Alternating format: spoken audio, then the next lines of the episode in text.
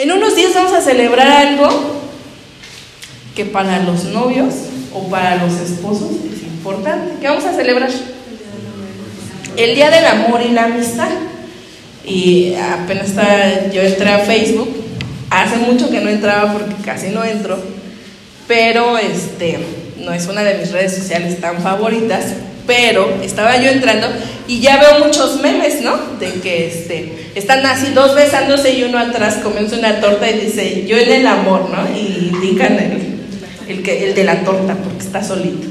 Eh, casi siempre estos días eh, ponderamos el amor de la pareja, de un hombre, una mujer, y ya sea de novios, ya sea de esposos, pero siempre hablamos en estos días sobre la relación de pareja. De hecho, hasta hacemos cenas de matrimonios y pensamos en estas cosas. Pero el día de hoy vamos a ver otro tipo de amor. Un amor que también el Señor creó, que también diseñó, un amor que es necesario para el ser humano y es el amor de amigos.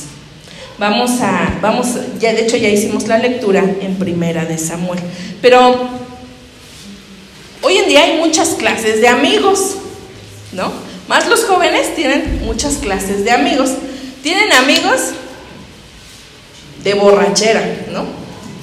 Este, que son los que siempre, o así lo ven los jóvenes, ¿no?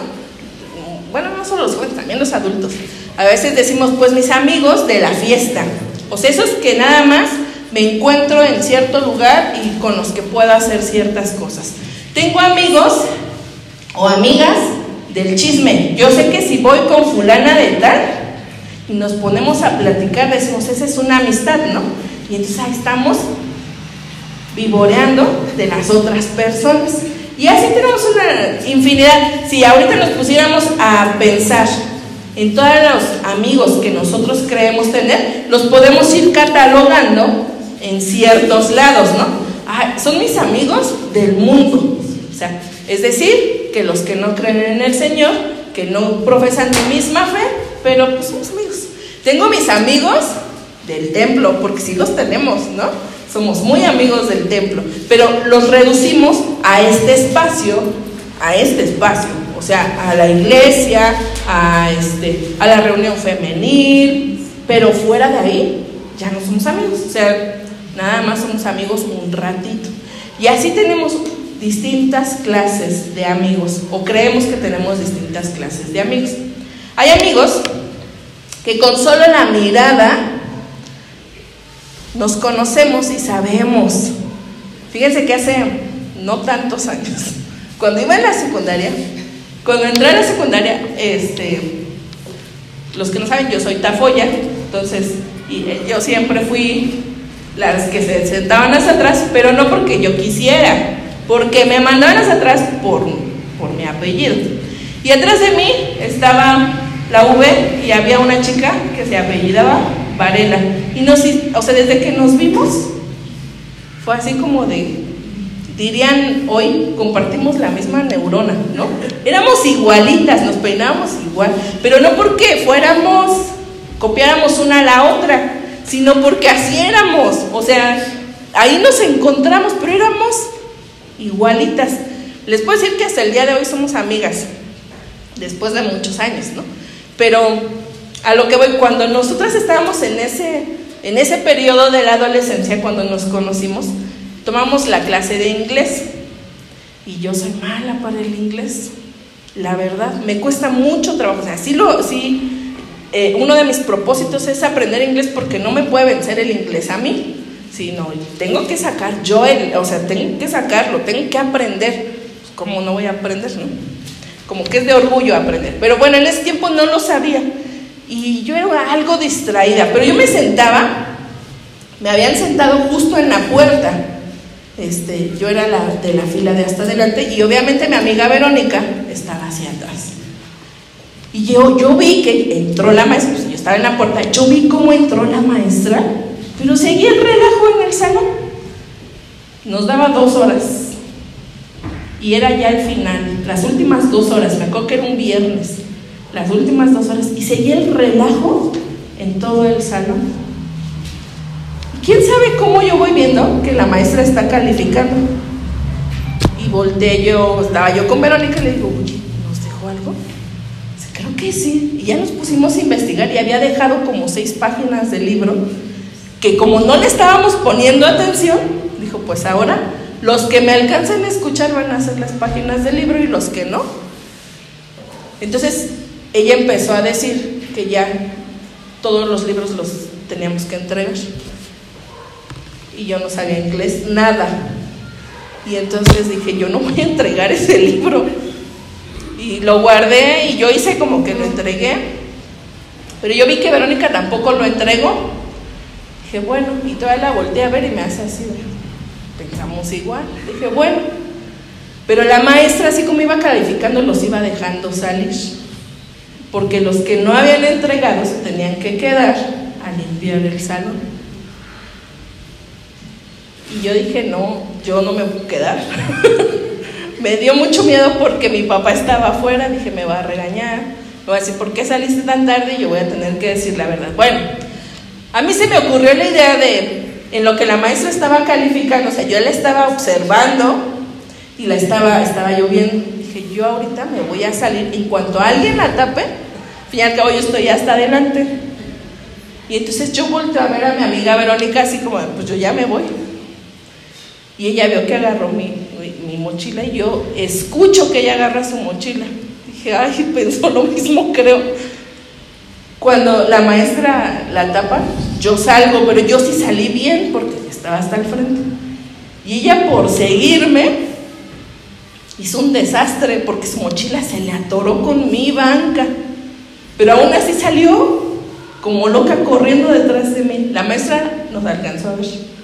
Y solo les dijo a mis compañeros que el lunes nos presentáramos en orientación las dos. Hace unos días platicamos, hace unos meses ella y yo de esta situación, porque hasta nos pusimos a llorar porque creímos que nos iban a... O sea, esas cosas que a un adolescente se le ocurren. Pero platicando, decíamos, ella me decía, es que yo nada más con verte supe que ibas a hacer. y yo no te iba a dejar sola. Dije, ay, no seas chismosa, te querías librar. Pues yo no quería pasar esto sola y por eso decidí salirme contigo. Pero a mí me llamó mucho la atención, yo nada más con verte me di cuenta de lo que ibas a hacer.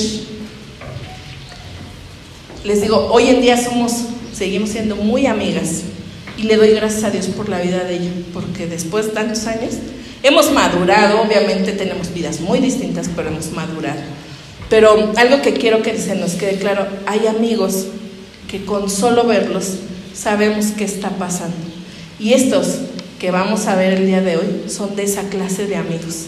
Amigos que no hicieron esto, que no hacían destrozos como los, los hice yo con, mi amiga, pero son dos amigos que trabajaron mano a mano. Vamos a ver eh, cómo, cómo se lleva en tan poquitos versículos, porque su historia es mucho más larga. Si ustedes siguen leyendo Samuel, su historia es más larga y más hermosa. Pero estos pequeñitos versículos que acabamos de leer nos dejan una gran enseñanza acerca de la amistad. Vamos a leer el versículo el versículo uh, se me uno.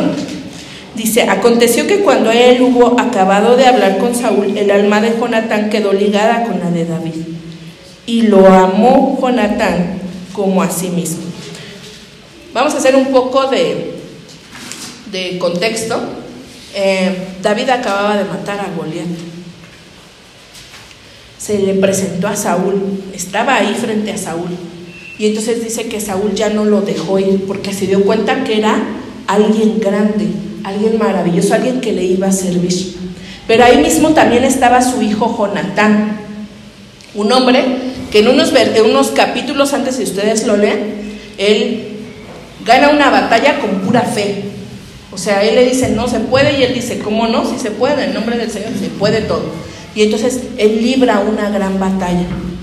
Dice la palabra de Dios que en el momento, ustedes lo acabamos de leer, dice, quedó ligada Dice, Jonatán quedó ligado, el alma de Jonatán quedó ligada con la de David. O sea, quedó unido cuando lo vio.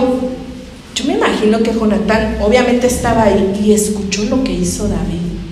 Se dio cuenta de lo grande que era David y se dio cuenta que eran parecidos. Se dio cuenta que tenían el mismo espíritu, ese espíritu fuerte, ese espíritu de guerra, ese espíritu que no, eh, no se vence tan fácil. Y entonces dice, queda ligado. Es decir, lo ama. Después vamos a ver qué, a qué se refiere eh, esa parte del amor. Pero quedan unidos por ese mismo espíritu. El principio de esta amistad es que los dos tenían un fin en común. Vamos a ver qué dice Proverbios 13:20. Este se lo leemos a nuestros hijos. Bueno, yo se los leo mucho a mis hijos, no sé los demás. Pero Proverbios 13:20 dice, ¿ya lo tienen? A ver, ayúdenme fuerte, ¿cómo dice?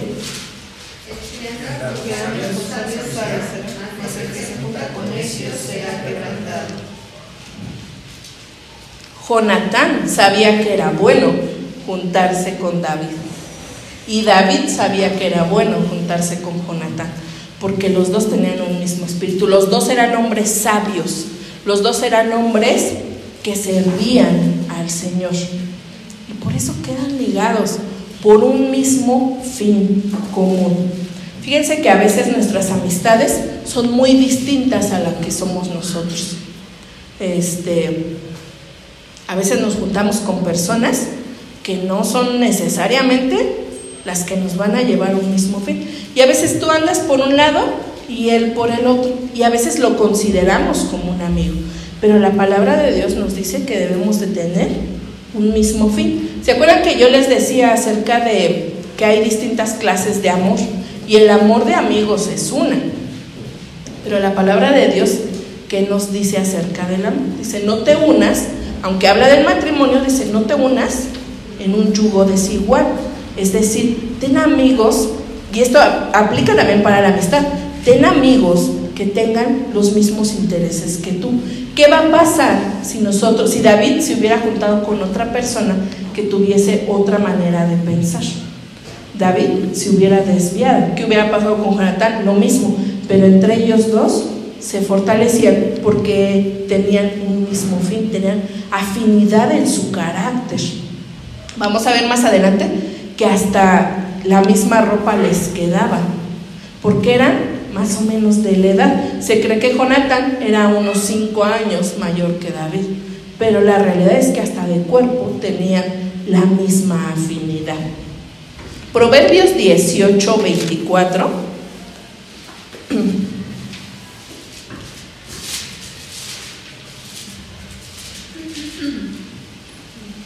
Dice, el hombre que tiene amigos ha de mostrarse amigo y amigo, ay es que mis ojos, y amigo hay más unido que un hermano. Nuestra amistad debe de ser así, dice, deben de ser casi como hermanos. David y Jonathan parecían hermanos, siempre estaban juntos, siempre pensaban igual, eh, compartían las cosas, a pesar de que uno era el ungido del Señor y el otro era el hijo del rey. Bien había podido haber ahí rivalidad entre ellos dos. Lo natural era eso. Pero la realidad es que su amistad la llevaron a tal grado que hubo una unidad como de hermanos. A David le dolió muchísimo cuando muere Jonatán.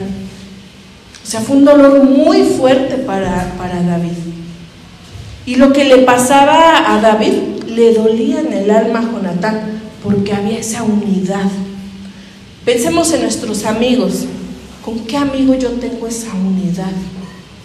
Que me duele lo que le pasa y que a él le duele lo que me pasa.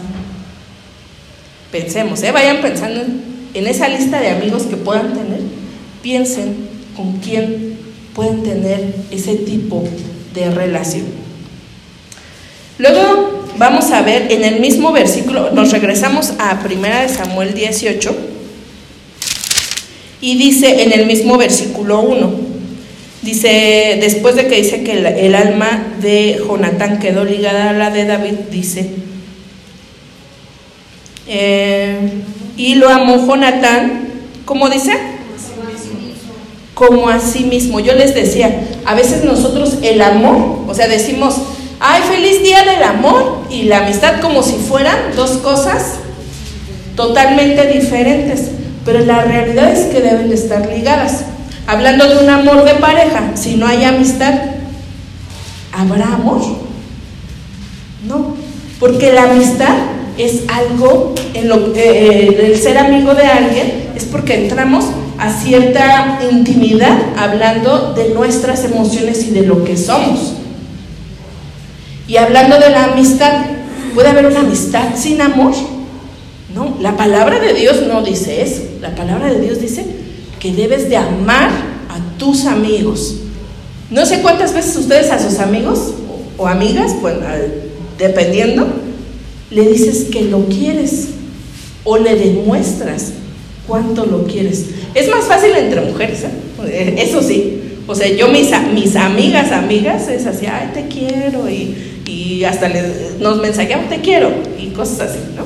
Entre hombres, este, no sé si Freddy le diga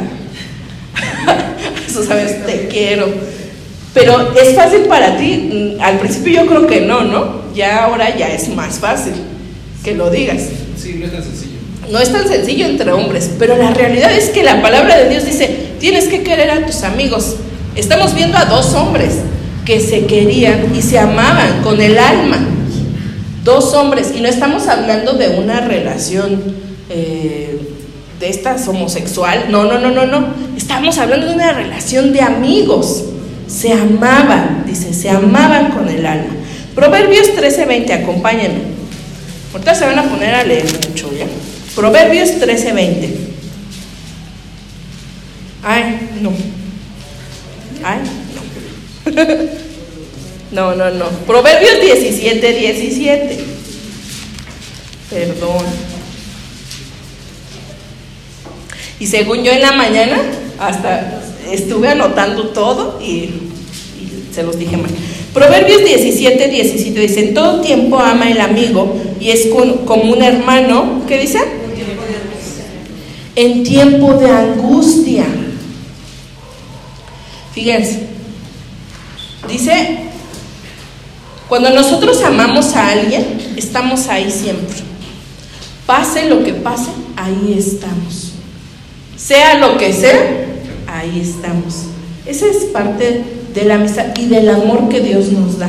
Dice, ámense, pero ustedes deben de ser como hermanos y deben de estar ahí presentes. todos saben que mi papá pasó por una situación complicada, sobre todo en diciembre fue lo más difícil, ¿no? El del hospital. La primera vez que sale mi papá del hospital, mi papá traía una herida así, enorme, ¿no? Y este, nosotros no sabíamos, pero su vejiga estaba filtrando la orina. Y aparte traía la sonda. Nosotros que éramos sus hijos, obviamente pues lo atendíamos y eso. Pero la realidad es que mi papá sí, si uno se acercaba a cierta distancia, olía mucho pues a orinas. Porque por esta situación médica que estaba mi papá pasando. Y llegó una, una persona con la que siempre anda mi papá, es un taxista, siempre este, que mi papá le estira a tal lado y le habla, se llama Marcos, y le habla Marcos. Y entonces me, lo lleva. Eh, me acuerdo una vez que se, ahí se cortó muy feo su mano y le hablé yo a mi papá y dice, no te preocupes, ahorita le digo a Marcos y que nos lleve al hospital, ¿no? como que siempre es este su, primera opción de mi papá. Cuando pasa algo y necesita salir, siempre Marcos es el que va. Y llegó Marcos ese día, el señor Marcos a comer, pero a nosotros nos daba como pena porque mi papá olía mucho, entonces mi papá también le decía, este, no, Marcos, come ahí con mi familia y yo, este, porque ya era hora de la comida, si yo como acá en mi recámara. Y Marcos, Marcos no, eh, sí conoce, porque mi papá le ha compartido, pero no, todavía el Señor no, no lo ha atrapado por completo, ¿no? Pero le dice, no, no, no, Daniel, este, ¿cómo crees que quién sabe qué? Ah, es muy mal hablado, ¿no? Que no sé qué, vente. Y entonces él mismo lo llevó a mi papá en la silla de ruedas, porque en ese tiempo mi papá estaba en silla de ruedas. No, Marcos, es que huelo feo, que no sé qué. Le dice, no, ¿por qué? Dice, yo no siento dolor. Y se sentó junto a mi papá, ¿no? Y ese día yo lo veía, yo decía, bueno, a lo mejor por compromiso.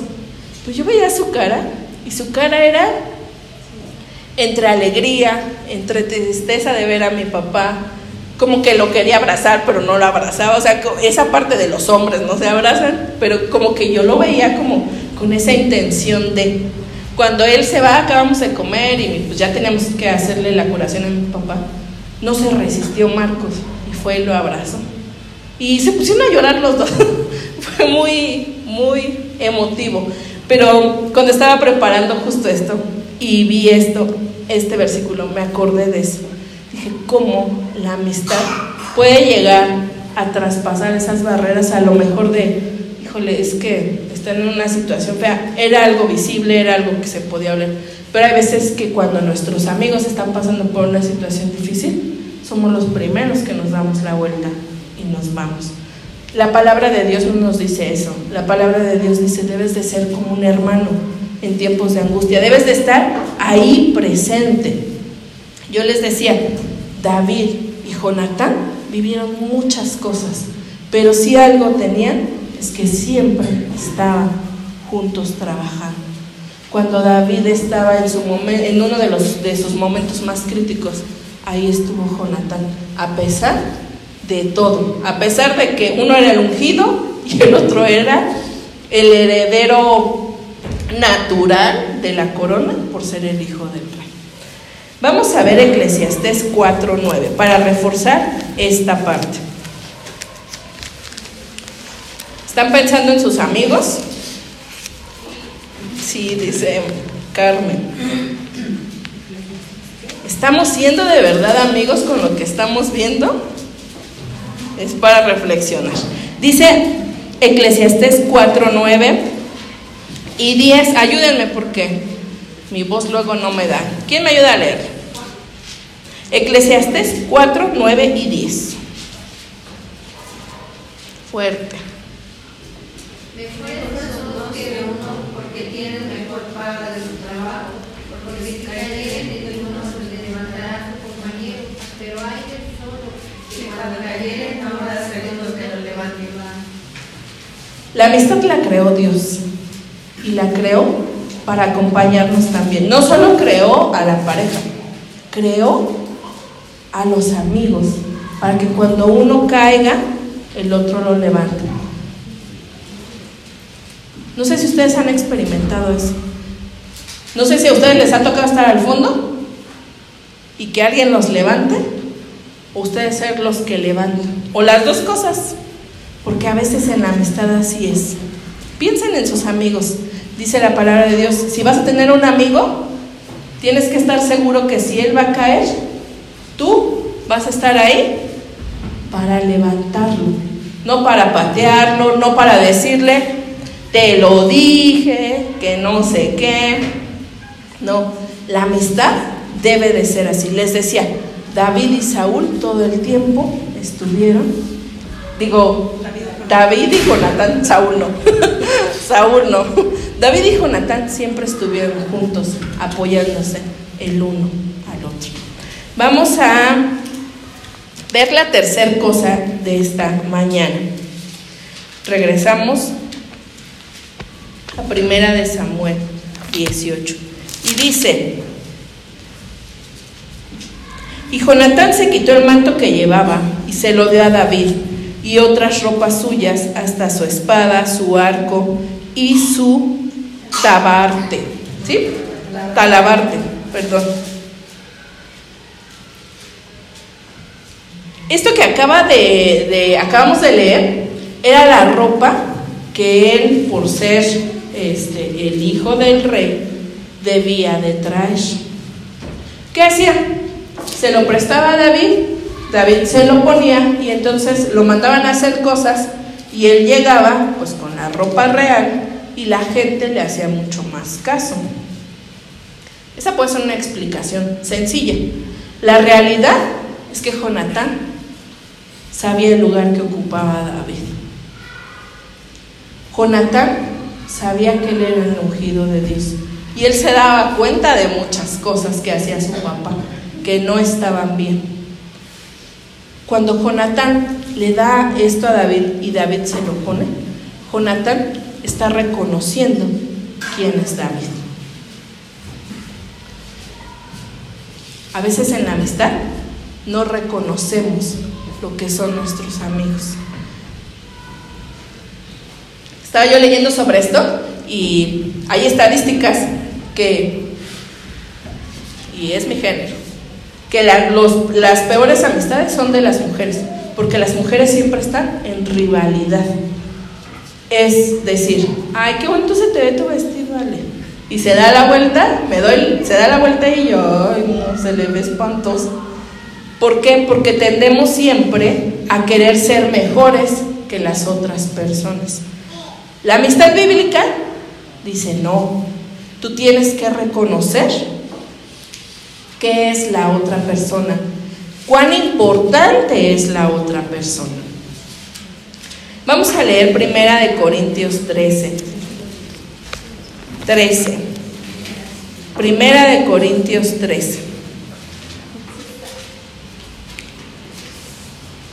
Y vamos a leer desde el versículo 4 4 y 5 vamos a leer. Dice la palabra de Dios, el amor es sufrido, es benigno, el amor no tiene envidia, el amor no es jactancioso, no se envanece, no hace nada indebido, no busca lo suyo, no se irrita y no guarda rencor. Hasta. Si estamos hablando que la amistad, en la amistad debe de haber amor, dice aquí la palabra de Dios, que el amor no tiene envidia que el amor no busca lo suyo, sino que va a buscar el bienestar del otro. Va a buscar que la otra persona esté bien. Nuestras amistades, ¿cómo debemos de tratar a nuestras amistades? Con dignidad, con amor, sin envidia, porque a veces estamos cerca de las personas por lo que nos pueden dar. Pero la realidad es que la amistad bíblica nos dice, no, tú tienes que reconocer lo que es cada uno. ¿Se han puesto a pensar en sus amigos? En, esas cosas maravillosas que pueden tener sus amigos que ustedes no tienen. No hablo de cosas eh, materiales, sino de esas fortalezas que tienen sus amigos que ustedes no las vienen manejando. No sé, yo pienso, por ejemplo, les voy a decir de mis amigas de aquí, ah, porque si las conocen. yo, por ejemplo, no sé, yo veo a, pienso en Eunice en la disciplina. No, o sea, yo no, no manejo tanto eso. Me cuesta mucho trabajo, pero yo la veo a ella y es algo que yo admiro mucho de ella, es muy disciplinada en muchas cosas. Y a veces digo, ay, quisiera ser como ella y trato, ¿no? Porque sí me esfuerzo, ¿no? O sea, no digan, no crean que digo, ay, no, la disciplina no, y me siento y ya. Me esfuerzo, trato de hacerlo, pero yo la admiro en esa parte. Por ejemplo, Ale, Ale siempre tiene unas palabras, o sea, yo la veo que está consolando a alguien y dice unas palabras bien bonitas, digo, ¿de dónde le sale? Porque yo soy más fría en algunas cosas, yo la veo a ella y es bien tierna, o sea, cuando alguien necesita ser apapachado, yo digo, la mejor es Ale, porque, porque Ale les habla, les saca textos de la Biblia y es como muy amorosa, muy linda, o sea, no sé. Y es algo que yo no sé hacer, ¿no? Bueno, piensen en sus amigos, en esas cosas que tienen sus amigos que, no, que ustedes no vienen manejando. Eso es darle, en cierta manera, el lugar y la honra que merece la otra persona. Yo, por ejemplo, eh, en el área infantil, me gusta trabajar con niños, Pero, y lo he dicho muchas veces, y lo he dicho aquí en cámara y fuera de cámara, si alguien yo admiro es a Con, es muy buena trabajando esa área, pero yo no soy tan buena y yo lo trato de reconocer siempre que puedo. ¿Por qué? Porque la considero mi amiga y cada que me dicen, ¿no conoces a alguien? Ah, con, vayan, con ella porque ella es la especialista en esto. Bien, yo podría decir, ah, no, pues yo les enseño, porque he trabajado muchos años con niños, pero digo, no, ella es mi amiga, ella merece el reconocimiento y ella lo sabe hacer, yo no lo sé hacer. Bueno, David maneja esto. Digo, Jonathan, Jonathan dice, bueno, yo lo puedo hacer, claro que me va a tocar hacerlo si las cosas no cambian, pero el que merece la honra es David. Dice, vamos a leer Proverbios 27, 9.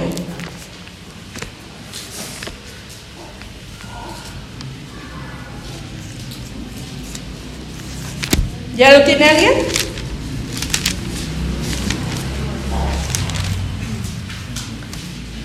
Este texto me encanta, porque así es la amistad. ¿Ya lo tenemos todos? ¿Lo leemos fuerte? Dice, el ungüento y el perfume alegran el corazón y el cordial consejo del amigo al hombre. Algo maravilloso es recibir un consejo, un abrazo, este, una felicitación de un buen amigo. O sea, cuando dice tantito antes el ungüento y el perfume. O sea, sí, como que lo mejor pareciera que es eso, pero la realidad es que mejor que el ungüento, que el perfume, es tener un amigo. No hay mejor, mejor eh, eh, cosa que tener a alguien que te pueda levantar, que pueda hablar por ti, que pueda estar ahí al pendiente. No sé si ustedes son ese ungüento para sus amigos o tienen amigos ungüentos, pero si no lo somos, yo creo que podemos aprender de alguien que lo hizo muy bien. Yo les decía, David y Jonathan dicen que desde que se vieron, ya se hicieron súper amigos. Pero hay unos que no, nos, no, no ha sido así, ¿no? A lo mejor al principio nos caíamos mal, y después nos fuimos conociendo. Ah, no, no es tan payasa. No es tan payasa, no es tan payaso, no es mala persona, pero se va creando la amistad. La relación de David con Jonathan fue maravillosa y excepcional. Y no dudo que dentro de nosotros haya esa clase de amistad, que desde que se vieron dijeron, ah, vamos a ser los mejores amigos de por vida. Y eso es algo muy bueno, eso es algo maravilloso. Cuiden esa relación. Pero también hay relaciones que van progresando a través de, de los años y del tiempo. Hay veces que decimos, no, no lo consideraba mi amigo, pero al final es el que se quedó conmigo después de todo lo que yo viví. Y eso también es algo muy bueno. ¿Cómo puedo ser un buen amigo? Lo vamos a encontrar a través de la cruz. Sí, de la cruz de Jesús. Eh, ¿Quieres un mejor ejemplo de amistad? Porque finalmente la amistad de Jonatán y de David también tenía sus deficiencias, porque eran seres humanos, eran hombres que cometían errores. Pero ¿quieres el mejor ejemplo de amistad? Vámonos a la cruz, vamos a Jesús. Vamos a buscar Juan 15, 12.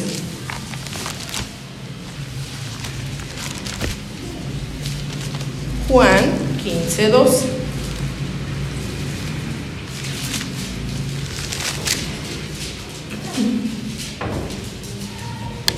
Dice la palabra de Dios del 12 al 15. Dice, este es mi mandamiento, que os améis unos a otros como yo os he amado. Escuchen, dice, nadie tiene mayor amor que este, que uno ponga su vida por sus amigos.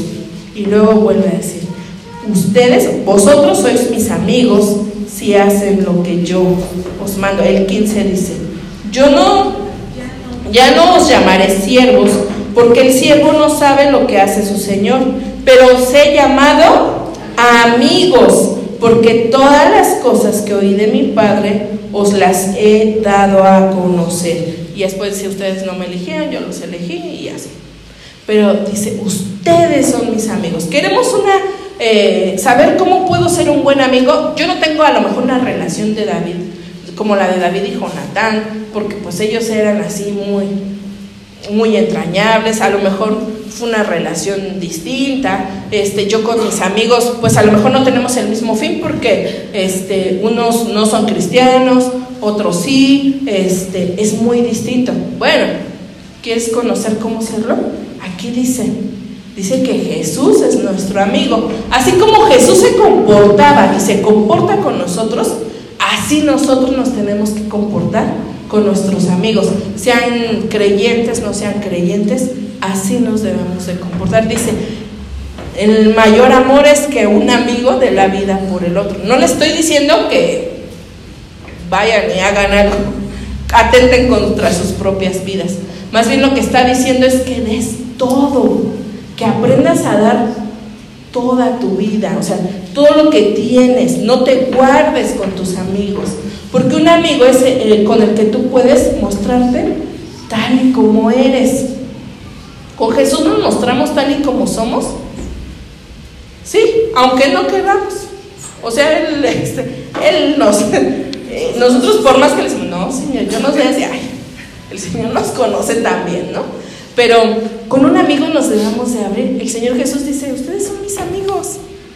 Así como yo soy, ustedes tienen que serlo con los demás.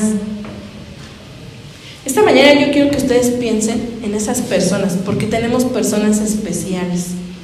Hay personas que a lo mejor nos tuvimos que alejar por X o Y circunstancia, pero que eran nuestros amigos. Pensemos en estas personas en este momento. Eh, pensemos en lo que nosotros hemos este, hecho mal. Porque si se fijan, nada más vimos tres cosas, ¿no? Que, que estaban ligados, tenían un mismo fin, vimos que debemos de amar, que debemos de darle su lugar. A veces nos alejamos de las personas por estas dos cosas, las últimas dos, por la falta de amor hacia el otro y por la falta de reconocimiento o de, este, de empatía con la otra persona y nos alejamos. Pero la realidad es que el Señor creó la amistad, no nos creó así este, para que estemos solitos o, ah, no, nada más este, puedo querer a mi esposo o a mi esposa. Este, nada más, no. La Biblia nos habla mucho acerca de la amistad, porque el Señor la creó para también, para nosotros, para fortalecernos.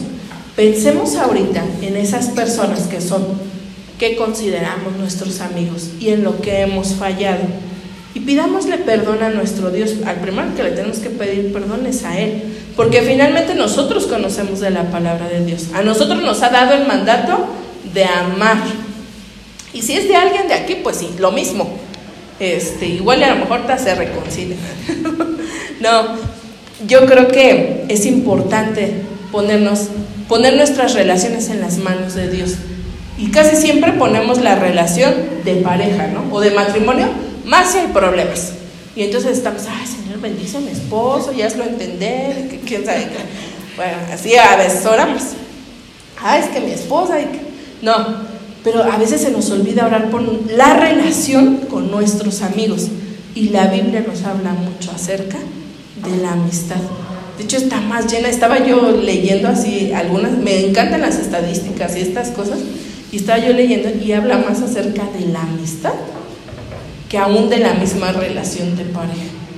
Porque es importante siempre tener un amigo. Y si creen y consideran que no tienen un amigo, es tiempo es tiempo de pensar. Eh, primero, ¿qué estoy haciendo mal? ¿Por qué no tengo amigos?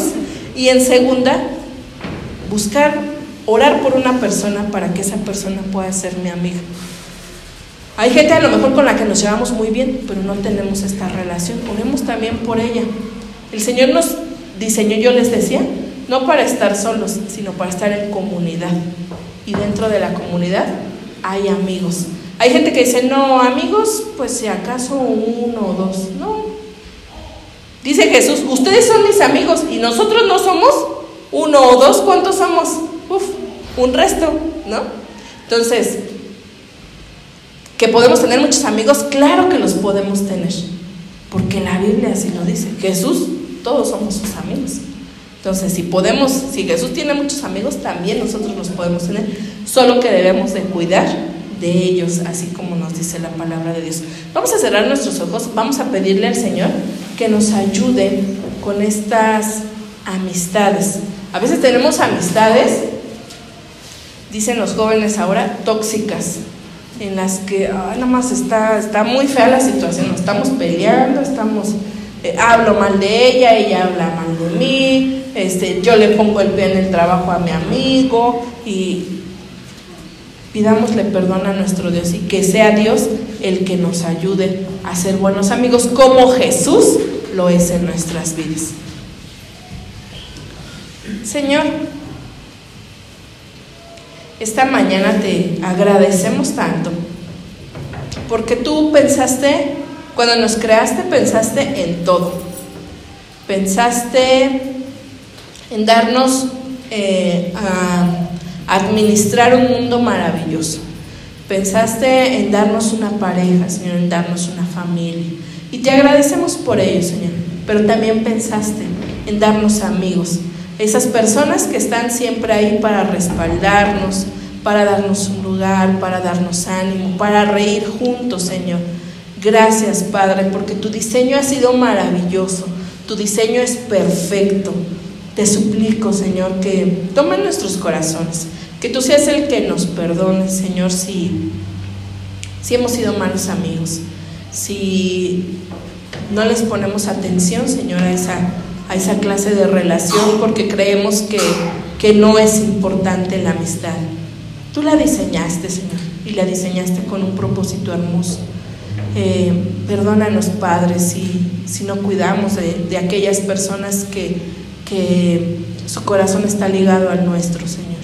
Bendícenos, ayúdanos a ser eh, así como tú lo eres con nuestros, con nuestros amigos, Señor. Ayúdanos a amarlos, Ayúdanos a ser empáticos. Ayúdanos a estar ahí cuando más nos necesitan, Señor. Ayúdanos a darles un buen consejo y también nosotros recibir buenos consejos, Señor.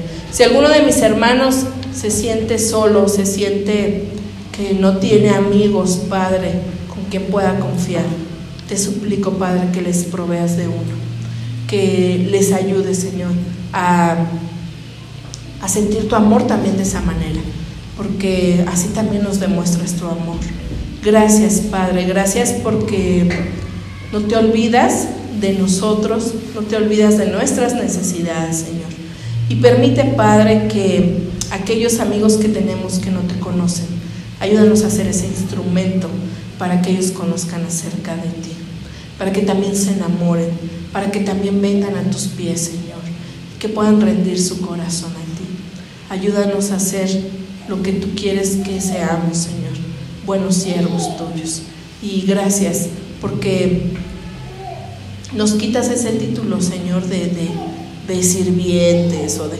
Tú nos llamas amigos. Y gracias porque te tenemos también a ti. Gracias porque también podemos abrirnos contigo y llorar contigo. Y sabemos que nunca nos vas a dejar. Gracias por ser el mejor amigo, Señor, que podemos tener. En el nombre de Jesús.